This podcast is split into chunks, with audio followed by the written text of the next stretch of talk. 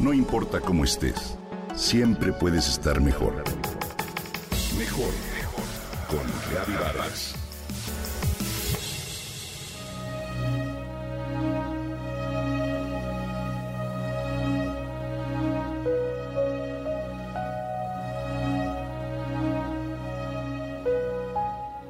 Esa mañana de domingo, un grupo de amigos caminamos por el campo rodeados de la humedad y el verde que las lluvias regalan.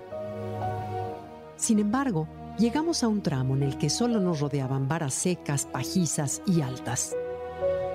Estas varas en lluvias reverdecen y continúan creciendo. Miren, comienzan por la base, su mano señalaba los retoños cerca de la tierra, hasta verdear toda la rama y ya para noviembre se vuelven a secar y parecen otra vez muertas. Pero ahí se quedan hasta las siguientes lluvias, nos comenta Israel, nuestro guía y conocedor del lugar. La naturaleza, como siempre, nos da una lección. Así es la vida también. Crecemos en ciclos.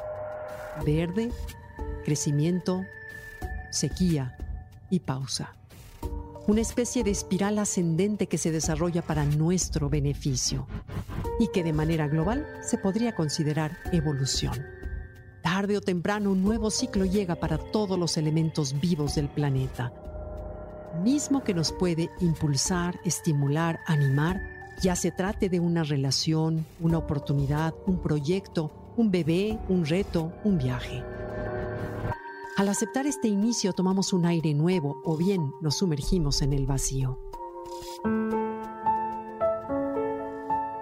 La diferencia entre las plantas y nosotros es que en ese vacío, mientras la planta yace tranquila y en paz con la confianza de su próximo retoñar, nosotros, integrantes de la especie evolucionada, solemos sentir agobio, desesperación, carencia de sentido o valía lo cual incrementa la sensación de sequía.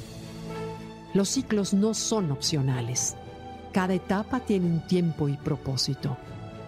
La única manera de prolongar o acortar la percepción de cada una es darnos cuenta de que estamos dentro de ella, que no existe ni el mañana ni el ayer, que solo nos toca apreciar el presente porque un nuevo periodo, con sus regalos y sus retos, nos espera muy pronto a la vuelta de la esquina. Mientras estamos en la época verde y de crecimiento, llámese juventud, un puesto laboral, una relación, una etapa de nuestros hijos, un estado de salud, pues bueno, nos sentimos vivos, contentos, quizá exitosos. Creemos que el ciclo será para siempre, que somos eternos, que la gente es eterna, que los lugares y los momentos serán eternos. Pasamos por alto vivir en el presente, agradecer y disfrutar el instante como algo que sí pasa y sí se va. Además es inevitable pasar por los lapsos de sequía y vacío. Si nos aferramos al frescor sin ser conscientes de aquello que contribuyó a nuestra expansión y crecimiento, la aceptación del final de un ciclo será más difícil y nos causará, por supuesto, sufrimiento. Solemos aferrarnos a la juventud y a la estamina de antaño o bien a un trabajo que no nos satisface del todo, las relaciones basadas en apariencias, aun cuando sabemos que lo mejor sería terminar y continuar el camino por nuestro bien. Si bien no elegimos pasar por las fases de pausa y vacío que nos incomodan, sí podemos transitarlas con humildad y aceptación considerarlas parte de los ciclos de la vida, sabiendo que eso que parece un final no es en realidad el final. Nos aligerará el camino creer que una nueva etapa de creación y crecimiento de algún modo nos espera, porque así será.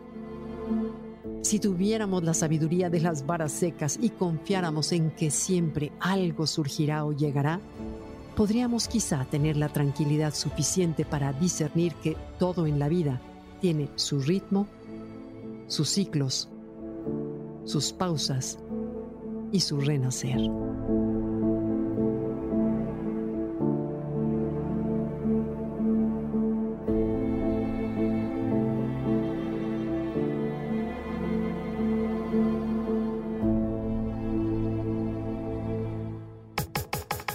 Comenta y comparte a través de Twitter. No importa cómo estés, siempre puedes estar mejor. Mejor, mejor, mejor. Con Gaby Vargas.